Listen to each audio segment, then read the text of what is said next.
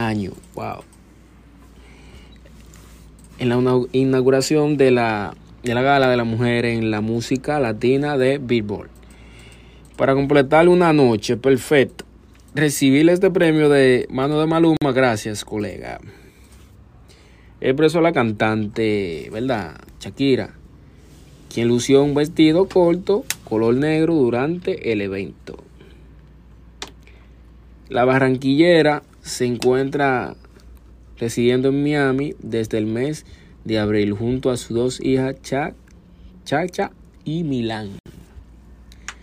Tras su separación con el futbolista español Geraldo Piquer, Shakira salió de Barcelona, España, lugar donde vivió por más de, de 10 años.